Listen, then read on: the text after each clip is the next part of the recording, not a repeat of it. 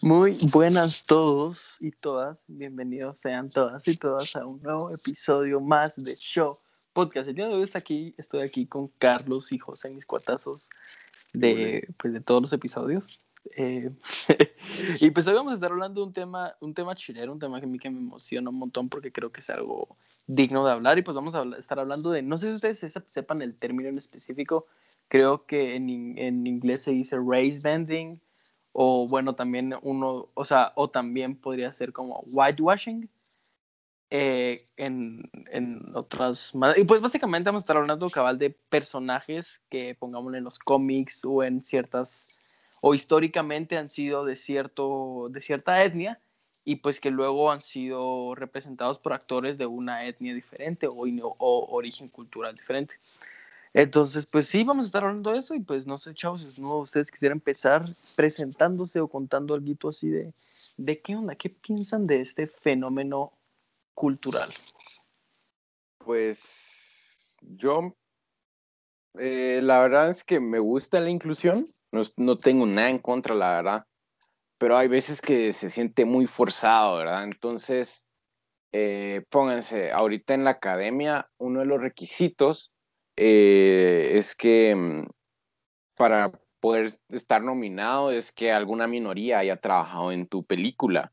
Entonces eso, la verdad, yo lo siento muy forzado, ¿verdad? Porque al final vas a terminar contratando a alguien, no por su talento, no por si es pilas o no, sino por su color de piel o por de dónde nació, ¿me entendés? Entonces hay cosas que, hay, que tienen que ser más orgánicas y, hay otras cosas que tienen que ser forzadas, así como esto de que a puro todo tiene que haber alguna minoría, como que no muy, vos.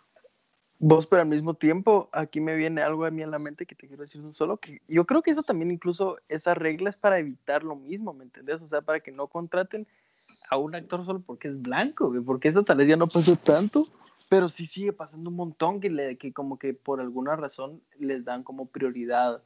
O sea, si pasa, pongámosle, bueno, este ejemplo control, o sea, no, no voy a dar ningún ejemplo todavía, pero pues, o sea, yo creo que eso, porque minorías siempre hay un montón, y pues no, sé si las minorías puedan ser mayorías, pero pongámosle en la industria del cine, hay un montón de minorías y como que en sí hay, o sea, los latinos somos minorías, creo, en, el, la industria del cine. Ah, no. En la, en la por eso, ajá, en la industria del cine. Entonces, o sea, estoy seguro que que eso más que no vas a contratar a alguien solo porque es de una minoría, habiendo tanta gente, tantas minorías que puede hacer bien el trabajo. Entonces, o sea, igual vas a contratar a gente que lo haga bien siendo una minoría, solo que no te vas a complacer por lo primero que te salga. O sea, por, ajá, lo que siempre contratas. Eh, ajá, yo creo que, yo creo que X, o sea, en ese, en ese sentido la academia yo pienso que realmente no tiene por qué cambiar nadísima con las premiaciones. Pero vos, Carlos, estás muy callado, no sé si ya funcionó tu micrófono. es que sí, eh, me, me, volaron el tiempito, pero eh, como vos decís, José, yo también siento, o sea, tal vez en un, en un sentido más leve. Entiendo lo que vos decís, eso de que tiene que ser más orgánico y que de verdad tenemos que como que Em, juzgar a la gente no por eh, de dónde son o cómo son, sino por su, por su habilidad y ese tipo de cosas. Y pues sí, cabal, en ese sentido yo también siento que, o sea, que, que ajá, pero a la vez tengo cosas que, que como que se, que se, que me conflictan un poco. Primero, eh, yo creo que sí deberíamos de, de incluir a, a gente de, de, diferentes etnias, digamos, en el cine, hablando de cine, digamos, por ejemplo, las, las películas de Jairo, las de Jairo Bustamante, o sea, son unas películas que, que están como que, que incluyen un montón de ese tipo de temas y usan, y de verdad, aunque el chavo es ladino, es, es como incluyen los mismos temas de los de las em, de las de las culturas mayas y, de, y tienen sus actores que la verdad es que son buenísimos, mano. Y, y sí, y eso me parece que es genial y ahí lo tenés que ver, pero a la vez tenés que tomar en cuenta eh, eh, los, como el, la historia, ¿me entiendes? Esto no sé, eh, qué, tan, qué tan malo vaya a sonar, pero a mí me parece que si una historia está centrada en Nueva York de los 70 no vas a meter ahí un samurái japonés de, del, del periodo Edo o algo así. Entonces, o sea, se, entiende, ¿va? Que, o sea, puedes meter gente que tiene que ver con la historia. Y pues, eh, ajá, eso es algo que me conflicta y que quisiera que hablemos un poquito más, pero no sé si quieren comentar algo ustedes por mientras. No, sí, yo pienso que, está bueno que hablemos de eso, pero cabal, yo pienso que eso que tú estás diciendo tú, no pasa, ¿me entendés? O sea, tal vez el número de películas en las que ha pasado o de series es así demasiado limitado, pero pongámosle lo opuesto, pasa un montón, o sea, yo no he visto la película de Tom Cruise del último Samurai, pero no sé por qué, por qué Tom Cruise sería el último Samurai. También está, está la Gran Muralla, que también es en China. ¿o? Ajá, la Gran Muralla con... Y, y cómo, ajá. O, sea, no o incluso, o sea, yo, yo cuando empecé a hablar les conté el término ese de race bending y race bending vino de cuando salió la película de Avatar, The Last Airbender, que ninguno de, o sea, es, es, un anime, ¿no? Y pues en la serie los personajes, no sé si son asiáticos, no me acuerdo cómo era, pero pues pusieron a todos, los pusieron a todos como actores caucásicos, cuando pues eran de, o sea, no eran, ajá, ¿me entendés? En la película. Ajá, en la película, en la película, en la, sí, Ay, Ajá, Ajá pero pues sí, entonces yo lo que digo es que no pasa tanto. Como, o sea, no sé si, Carlitos, tú sabrás de algunas películas en las que el contexto sí haya sido así como, güey, ¿qué hace un...?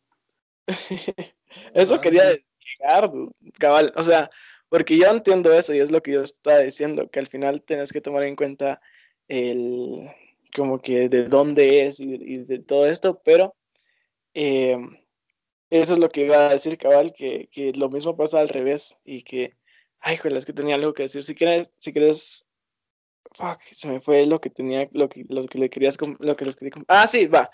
De la misma manera, lo que le quería contar de que yo, por ejemplo, a mí me encanta la cinematografía, va. Eh, y pues que me llama la atención es como crear guiones y escribir mis guiones. Y hay cosas que me encantan, por ejemplo, las culturas de otros países, las mitologías y ese tipo de cosas, pero a la vez, si son de otros países, a la vez siento que es algo que, que también es raro. Por ejemplo, no sé ustedes qué piensan sobre la apropiación cultural. O sea, eso les quería preguntar yo, porque a mí me hace algo que me da un poco de miedo, no sé por qué. Pues, sí, a mí, bueno, dale tú, José, que yo, voy yo después. Eh,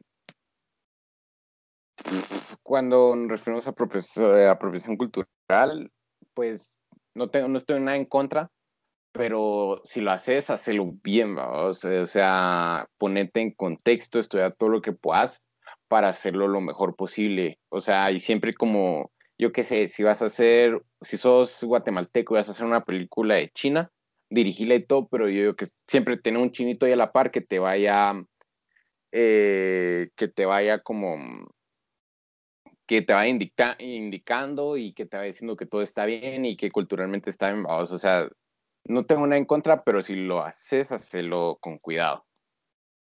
Es que, José, yo creo que ahí estás, bueno, no sé si es otro término, o yo tampoco sé si me estoy equivocando, pero yo veo más apropiación cultural, cómo agarrar a una cultura que no es tuya y lucrar a partir de ella, o sea, hacer una película o sea, pongámosle, si vas a hacer una película de, de China, pongámosle en primer lugar, vas a, contratar, contratar actores chinos y vas a hacer, o sea, aparte de ajá, la investigación, y deberías grabar en China por lo menos, ¿me entendés?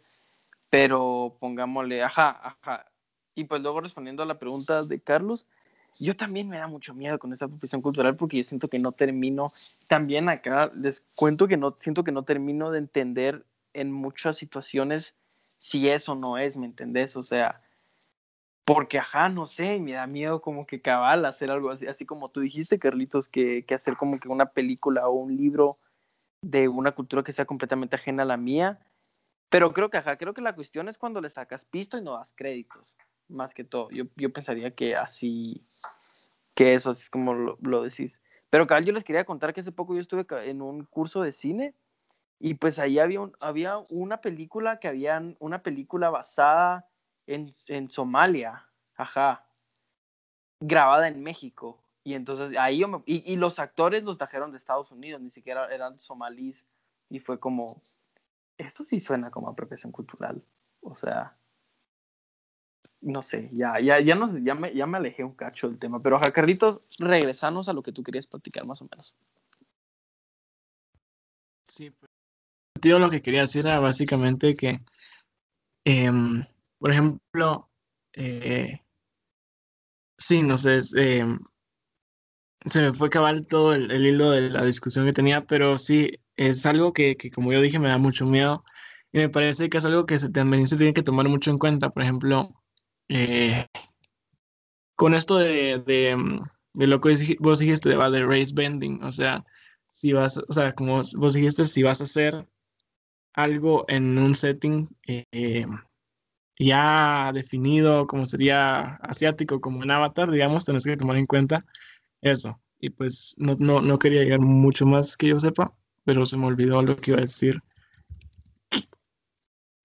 No, hombre, pero Fresh sí se entiende. Y creo que cabal de este mismo tema y de estos ejemplos, hay, hay, como miles de ejemplos. Ahora también me acordé de la película esta japonesa de eh, A Ghost in a Shell, que sacaron la, la, versión live action y pusieron a Scarlett Johansson como actriz, como role actriz. Y ahí se me hace también raro, ¿verdad? Porque la película es un anime, ¿me entendés? Y, ajá, porque, es, o sea, amo a Scarlett Johansson, ¿verdad? Pero, ay, sí, también se me hace raro. Y pues, ajá, como esto pasa un montón. Pero pues, yo cabal, bueno, no sé si ustedes tienen así como algo más que agregar, porque luego ya me pongo a contar anécdotas, pero tengo una anécdota que quisiera, de la cual comentábamos un cachito, a ver qué piensan. Yo lo que quisiera decir es que, viéndolo el lado así crudo, crudo, crudo, toda la industria del cine es un negocio. ¿sabes? Entonces, al final, así como esto de Ghost in the Shell, contratan a Scarlett Johansson porque saben que va a traer más gente que a una chavita china que nadie conoce.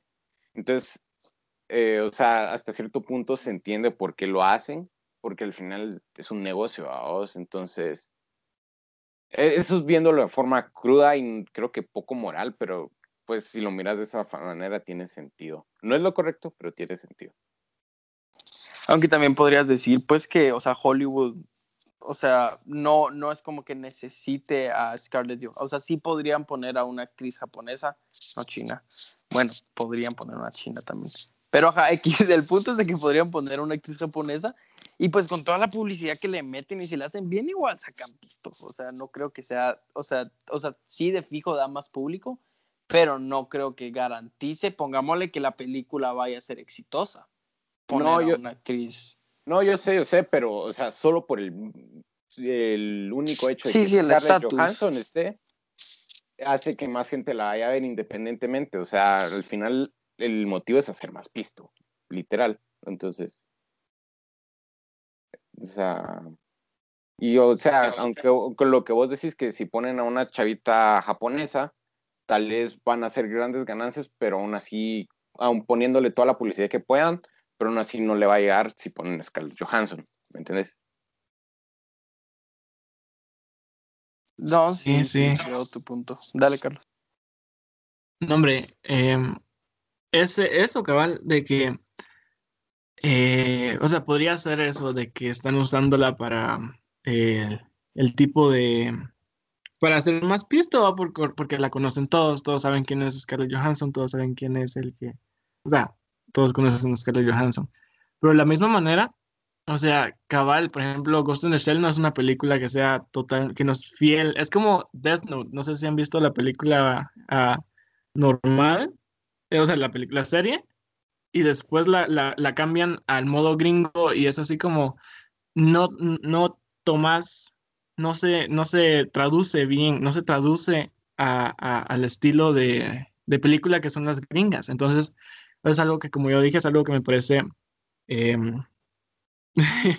es algo que me parece genial. O sea, que me parece como. Porque presión cultural es como. También se, se agencia como esto de que tomen este tipo de series y este tipo de, de películas de otros lugares y las apropian a su propia cultura para hacer más visto. ¿va?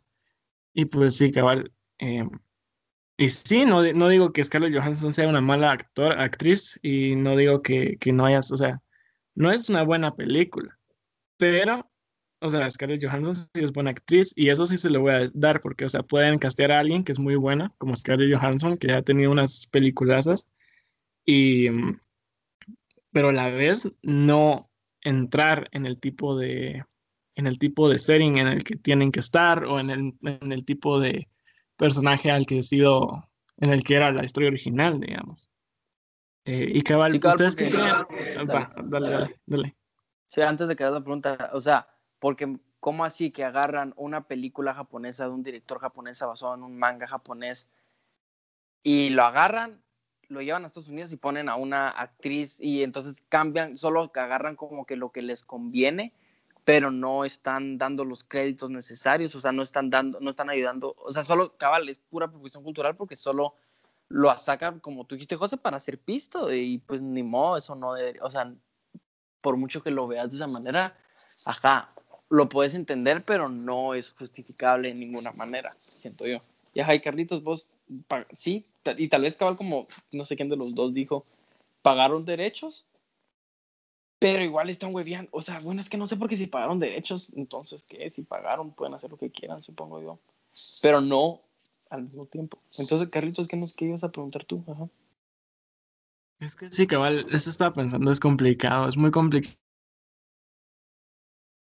A mí en lo personal me parece que, o sea, la razón al final siempre es, o sea, no sé por qué es como raro, porque se siente raro eso de usar las diferentes culturas que no son las tuyas eh, no sé por qué es como raro. Por ejemplo, había una controversia en Twitter que decían una chava que se puso un vestido bonito de, con, estilo chino, ¿va? El antiguo y, se veía genial en la chava, pero la chava era gringa y la gente le empezó a decir, mano, ¿por qué te estás apropiando de la cultura, o sea, de China? Y uno se queda así como, o sea, o sea, tiene sentido que te estás apropiando de su cultura, pero al final si te das cuenta, Estados Unidos básicamente es un caldo de culturas, güey. O sea, no es como que, o sea, se entiende que al final nuestra cultura es una mezcla de todas las culturas. Por ejemplo, acá ya nosotros que ya somos más como ladinosos, tenemos obviamente mezcla de la cultura maya antigua que estaba aquí en, en Guate y en Mesoamérica antes, y de los españoles, europeos, ahora también de los gringos que nos llega a, a lo, por medio de las redes de, los aztecas, incas, de todos lados, o sea, es súper extraño y eso me parece eh, raro.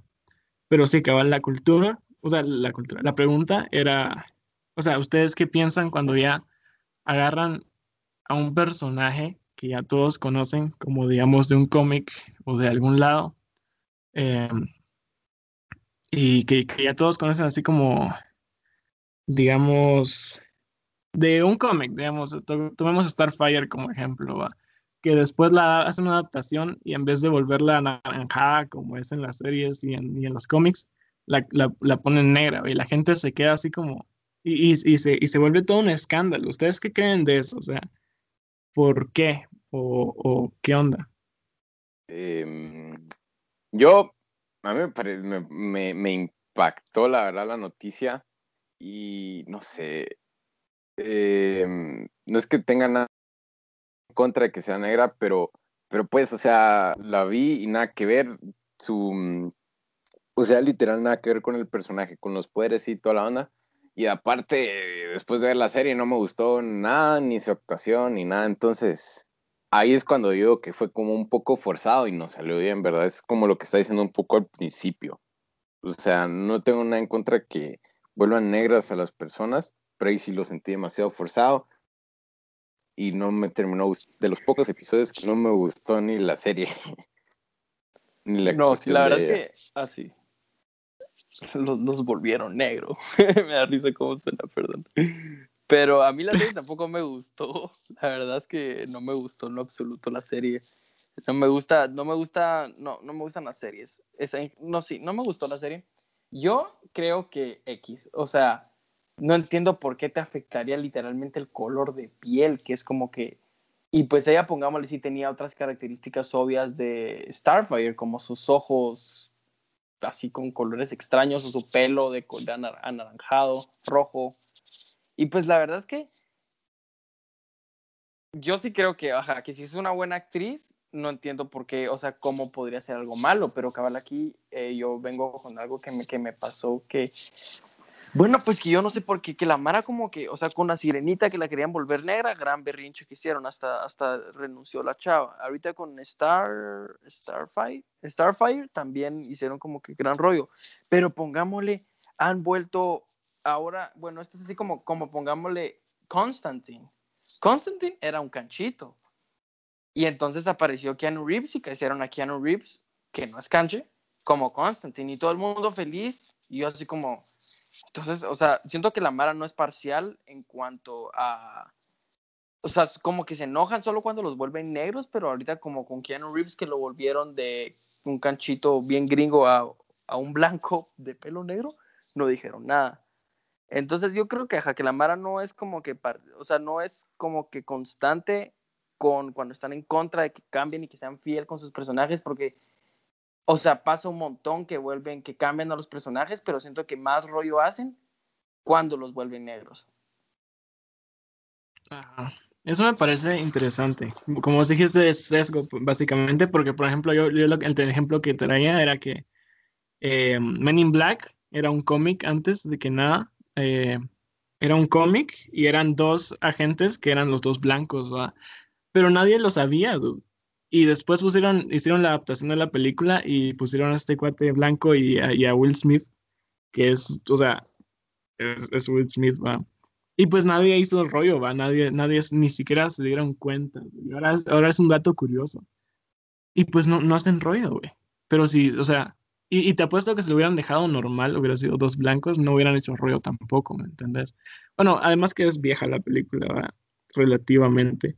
Eh, pero sí, o sea, se entiende que hay como sesgo de que de un lado sí, el otro no. Y pues yo tengo, eh, sea, a mí me parece que si quieren de verdad mantener consistentes a los personajes a lo largo de las adaptaciones, tienen que ser consistentes. O sea, si el autor fue el que hizo a una sirenita eh, blanca y ellos quieren que se quede blanca, que dejen que cualquier otro, em, cualquier otro, o sea, que consigan una chava anaranjada para Starfire y que, y que consigan así como ese tipo de cosas, ¿me entendés?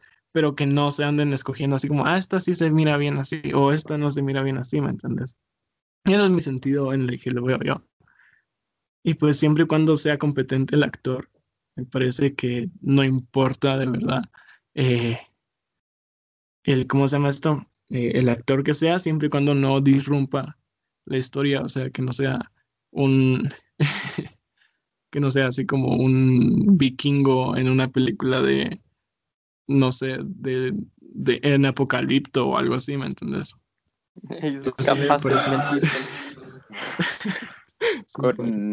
Con, esto que estabas diciendo, Carlos, quería tocar un tema. Eh, actores de voz en especial que se están disculpando. Empezó un poco después de lo de Black Lives Matter, ¿verdad? Eh, así como en The, Family Guy. Hay un actor, eh, hay un personaje negro, pero la voz lo hace un chavo blanco, ¿verdad? Entonces él se disculpó y renunció a su papel. Entonces, mi postura delante de esto es que, que no, o sea, te están pagando para que interpretes a alguien más, ese es tu pinche trabajo.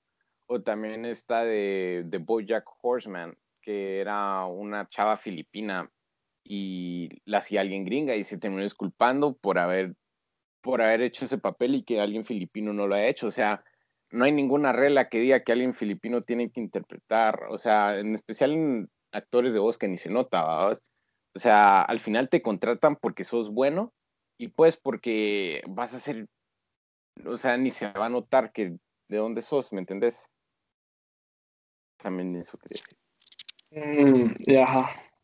Eh, ¿Quieres decir algo vos, Jaco? Eh, sí, voy si quieres.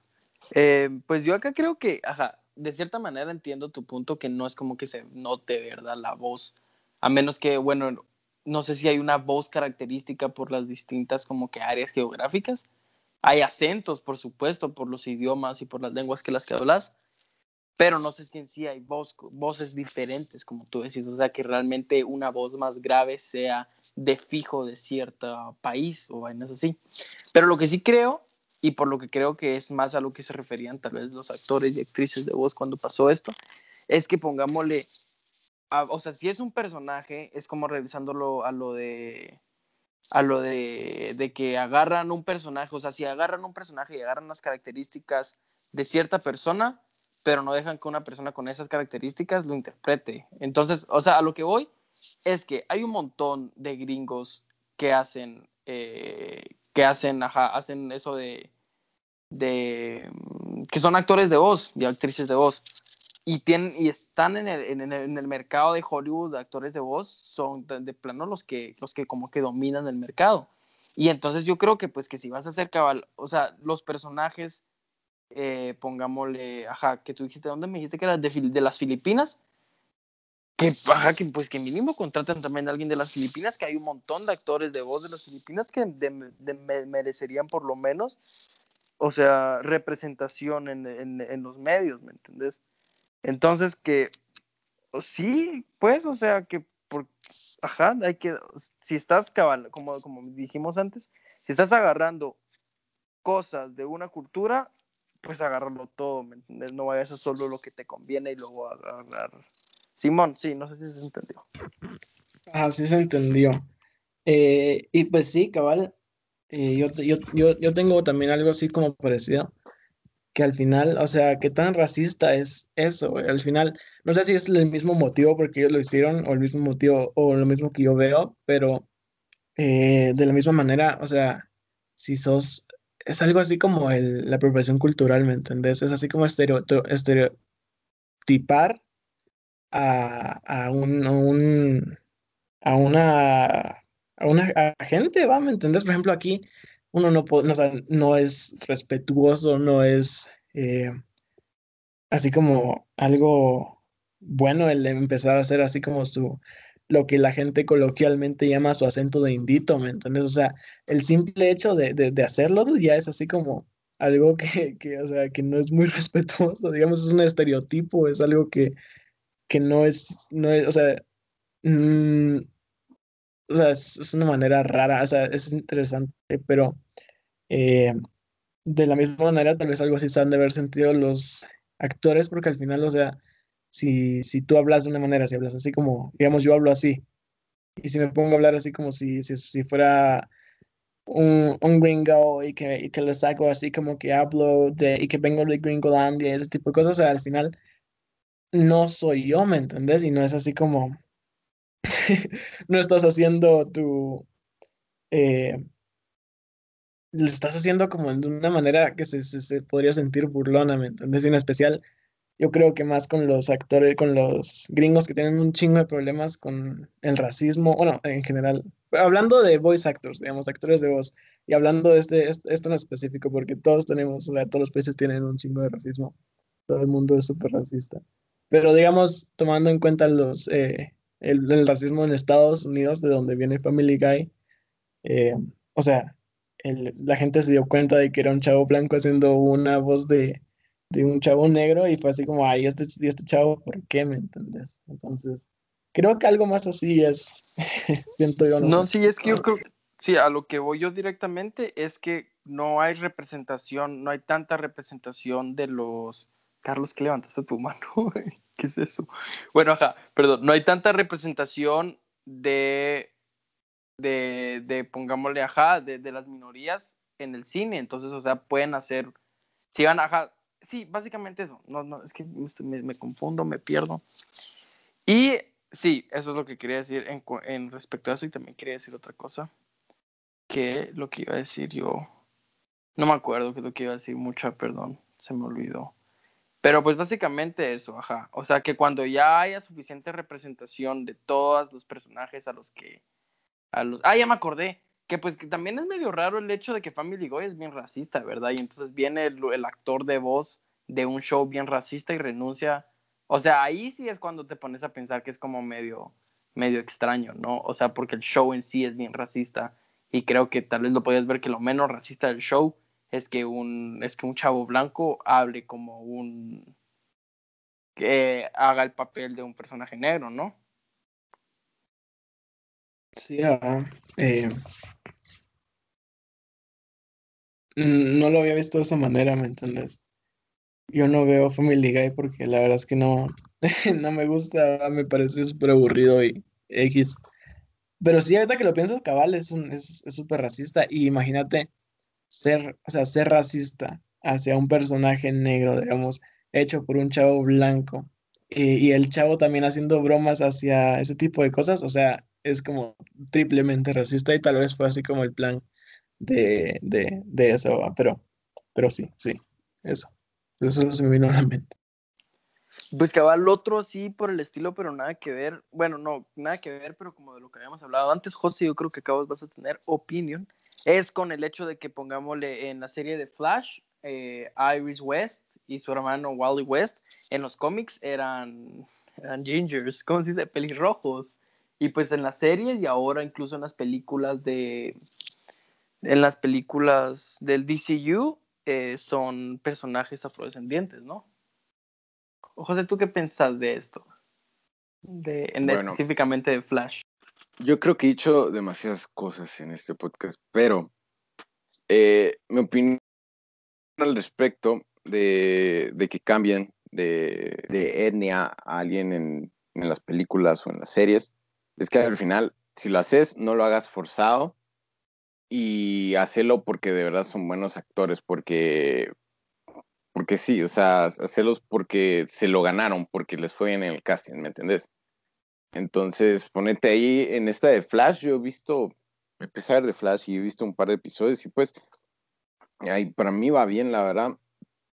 Entonces, sí, la verdad es que no, no, no tengo ningún problema, o sea, eh, sí, eso. Pues es que yo, bueno, yo pensé que sí la habías visto, entonces te iba a decir que pongámosle la chava, la actriz de Iris West. Para mí es re pésima actriz y su personaje en sí construido, siento que está como re mal construido, pero en sí, creo que lo de menos ahí sí es, pues sí, como ya lo he mencionado antes, su color de piel, ¿me entendés? Que es más extraño.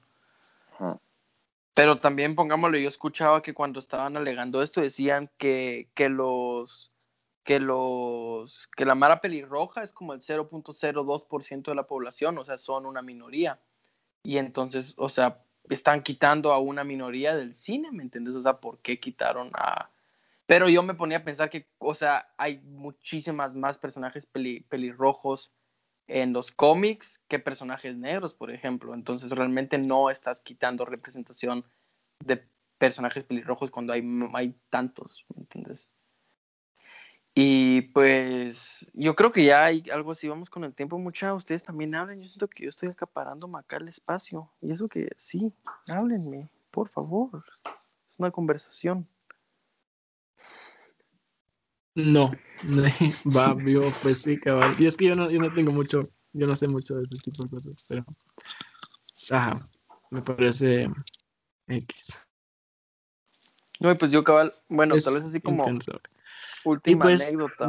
Carlitos, perdón. Es que a lo que. Ah, no, ya lo conté. No, mentira, ya lo conté, perdón, me confundí. Ya, sigan. Ups. Dale, Carlos. Pues sí, esto de, de, la apropiación cultural, ese tipo de cosas es como súper difícil, va mucha. Em, por ejemplo, eh, Joaquín, que es nuestro dedicado recomendador de libros y próximamente no sé qué va a recomendar, pero eh, por ejemplo, yo, yo estuve leyendo el de El, de, el tiempo principio en Xibalbá, que fue el primero que él eh, recomendó, pero al principio en el prólogo, no sé si te recordás vos, Jaco, pero decía que mm, el autor, Luis de León, eh, hablaba con este su cuate y el cuate que, le está, que estaba escribiendo el prólogo ah, contaba cómo Luis de León le decía, mano, o sea, vos dedicate a tus ladinos y yo me dedico a mis indios, ¿me entiendes? Porque, ajá, o sea, no voy a contar todo el prólogo porque es, medio largo, pero, ajá, no sé qué pensás de eso, al final es como parte de esto de apropiación cultural y ese tipo de como lo raro que se siente y lo, lo que no puedes tener como una visión totalmente clara de lo que es, ¿me entendés? Esto, cabal, me, me llegó muchísimo lo que dijiste. A mí, la verdad, Luis de León, como yo lo he mencionado muchas veces, se me hace así un, pues un escritor increíble que realmente, pues, es así es mi favorito, ¿verdad?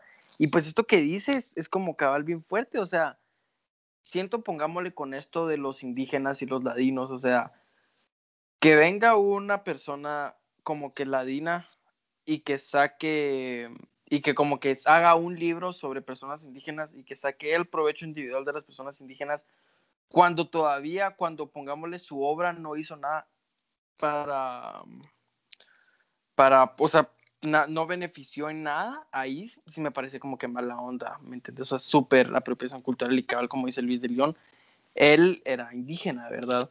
Y pues entonces, o sea, ¿por qué su amigo ladino se iba a poner a hablar de un tema del cual solo va a sacar provecho? Y pongámosle en el hecho que es una novela, pues, o sea, no estaba haciendo como que un informe científico o antropológico o algo por el estilo, ¿me entiendes?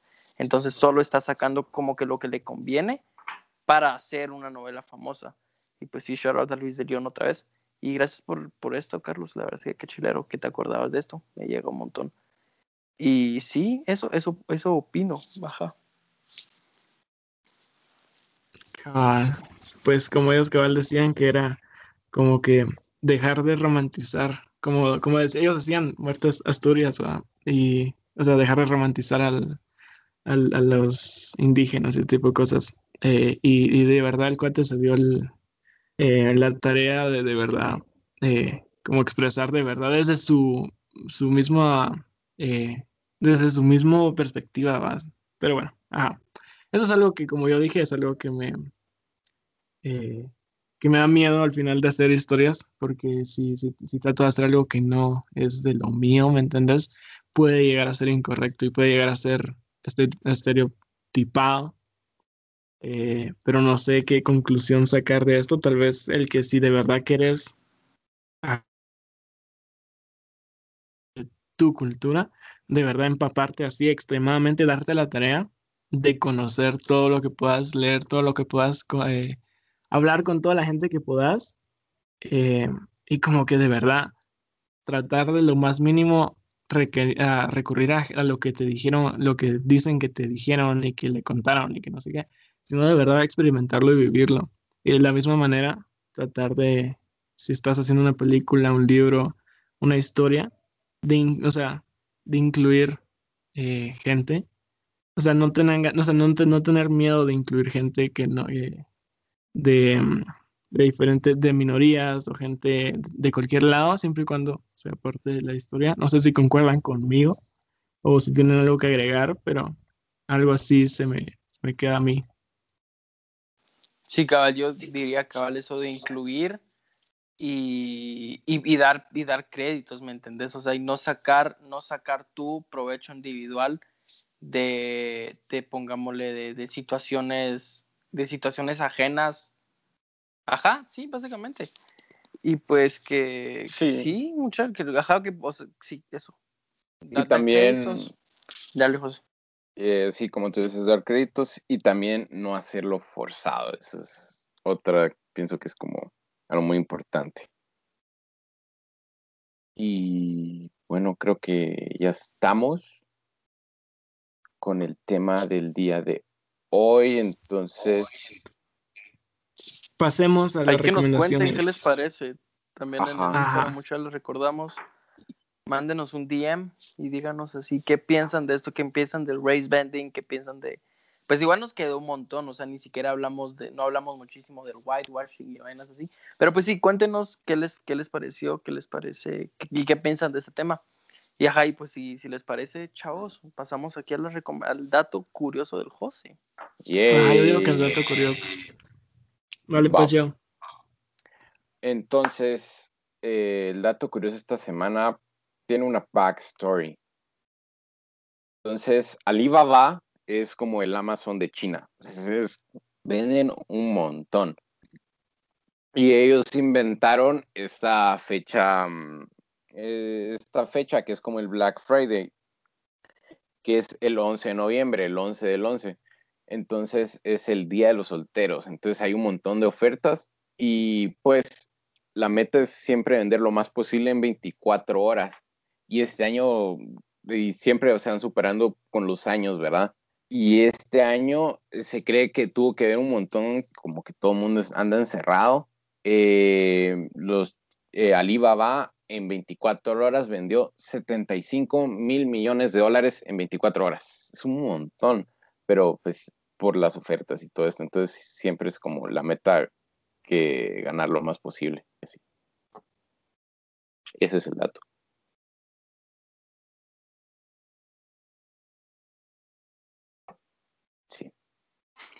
Perdón, la Mara, el silencio, me hubiera puesto un grillito.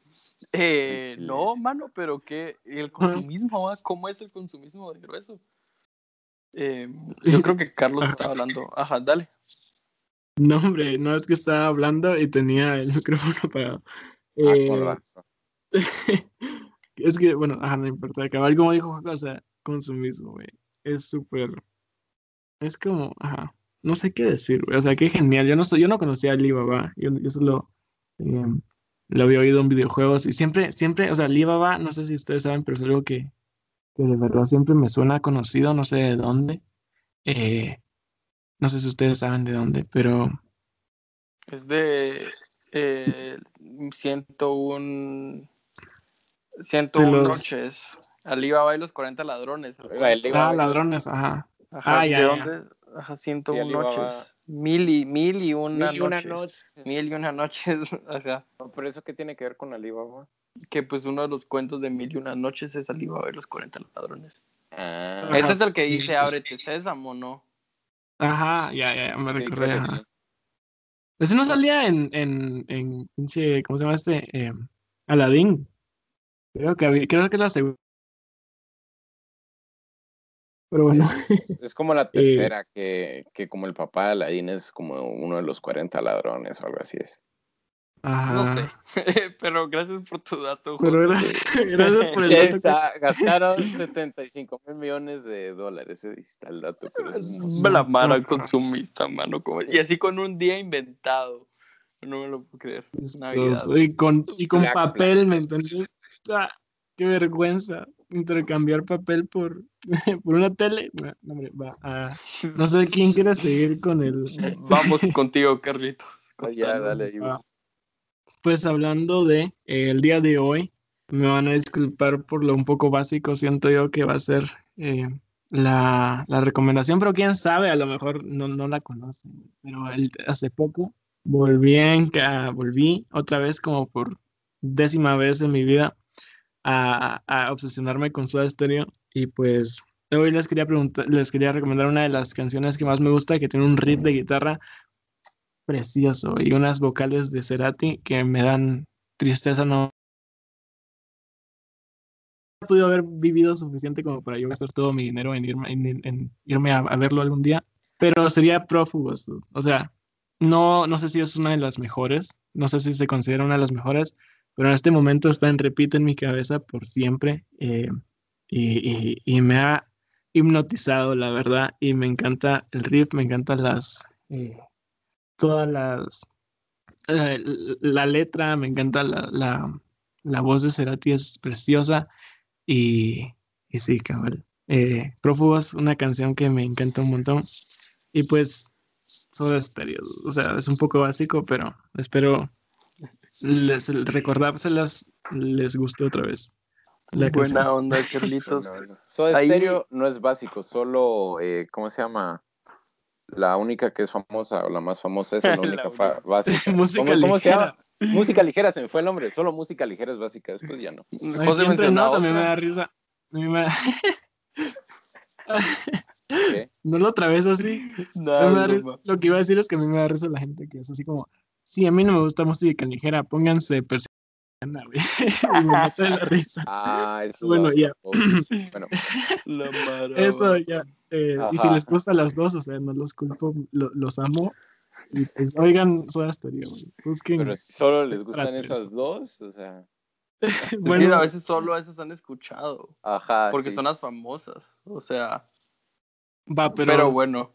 los insto a eh, que sigan buscando canciones de Cerati y de Soda Stereo. Empiecen por Prófugos, Belleza. Y sí, eso. ¿no? Y bueno, pues aquí les recordamos que están ahí, que está la playlist donde Carlos está subiendo todas las canciones que va a recomendarlo. Entonces ahí, ahí, ahí revisan, ahí shotean y pues ahí está la playlist de Show Podcast con estas recomendaciones tan chileras. Y gracias, Carlitos, ahí, ahí la voy a escuchar. Ah, pues sí, bueno, me toca. es lo que me acaparó la palabra porque ustedes no hablan. ¿Aló? ¿Me están escuchando? Dale, dale, vos sin miedo. Es, es- es tu turno ahorita y sí puedes hablar. Ay, todo lo perdón, que quieras. Va, hablo. Va, El pues. micrófono es tuyo. El micrófono es mío, va. que me emociono. Bueno, pues el, el libro que les traigo hoy, yo todavía estoy encontrando libros en lo profundo de mi memoria. Pues les traigo un libro también bien diferente a los que les he recomendado anteriormente. Este es un libro que no entiendo. Es un libro que he leído varias veces, que he leído páginas varias veces y que he leído como que partes varias veces y me cuesta entender todavía y no sé si termino de entender qué onda está pasando con el libro. Porque pues este libro no es una novela, no es nada por el estilo. Este libro se llama Tractatus Lógico-Filosóficus y es de Ludwig Wittgenstein, que es así como un precursor de la filosofía moderna, así como un genio alemán, así que dicen que es así como que... Y pues este libro marca las bases de, pues, de esta etapa de- de- del pensamiento contemporáneo. Y pues es un libro, es un libro rarísimo. O sea, es, a mí me gustó un montón porque realmente te hace pensar, te obliga a pensar. Y pues el libro está escrito así como en, en, en, en puntos. Entonces pongámosle, no sé, Carlitos, decime un número y José, tú decime otro número. 36. Eh, me- un, bueno, voy a ver si 36. José, tú otro. 69. No, hombre, más chiquito. Nice. No, Ah, desde el 1 al, eh. del 1 al 7. Ah, eh, 3, Eh, 6. Va, 6, José, ¿y tú? eh, dije 3. 6, 3, va. Entonces, hay un inciso que se llama, o sea, está, está, bueno, es bien raro, pero el punto es que les voy a leer el inciso 6.3. Escuchen esto. Déjenme encontrarlo. A ver, la totalidad de los estados de cosas que se dan efectivamente determina también qué estados de cosas no se dan efectivamente. No sé qué está pasando, no sé qué dice, pero cuando terminas de leer todo y te pones a tratar de entender cada una de las cosas que dice en el libro, es bastante interesante. Y pues, si se quieren sentir tontos, este libro es para ustedes. Yo me siento bien tonto cada vez que abro el libro, pero pues es una recomendación diferente chilera. Entonces les recomiendo Tractacus Lógico-Filosóficos de Ludwig Wittgenstein. Muy bueno. Qué genial. Ese tipo de cosas que te dejan así como what the fuck me encantan. güey. Ah, Es muy bueno, pero bueno, sí, gracias, aquí está mi recomendación. Espero que las escuchen, que los lean, los libros. Cuéntenme también, ajá, si están escuchando nuestras canciones, si están leyendo los libros, ahí, ahí queremos que intera- interactuar con, con nuestro bello, nuestra gente que nos escucha, hermosa. Cabal, Sí. cabal. Eh, escríbanos eh, si les gusta, si les gusta persona americana, si les gusta eh, música ligera, escríbanos y, y les recomendamos algo también chilero. Eh, porque sí, cabal, estamos ahí para escucharlos y cualquier cosa, Show Podcast está para ustedes. Entonces, sí, yo creo que aquí vamos cerrando el podcast. José, ¿querés darnos como El las- outro. el shout out, el shout out y el out y todo eso. Ah, bueno, queramos. Recuérdenos todo esto que dijimos, eh, como lo están mencionando, que nos pueden hablar y, y que todas las recomendaciones y mi dato curioso lo pueden encontrar en nuestro Facebook y en Instagram, que nos pueden, y ahí nos llamamos Show Podcast GT. Entonces ahí con confianza, ahí nos escriben y ahí pueden ver nuestras historias y toda la onda. Esperemos que les haya gustado un montón este episodio y ya es momento de hacernos show.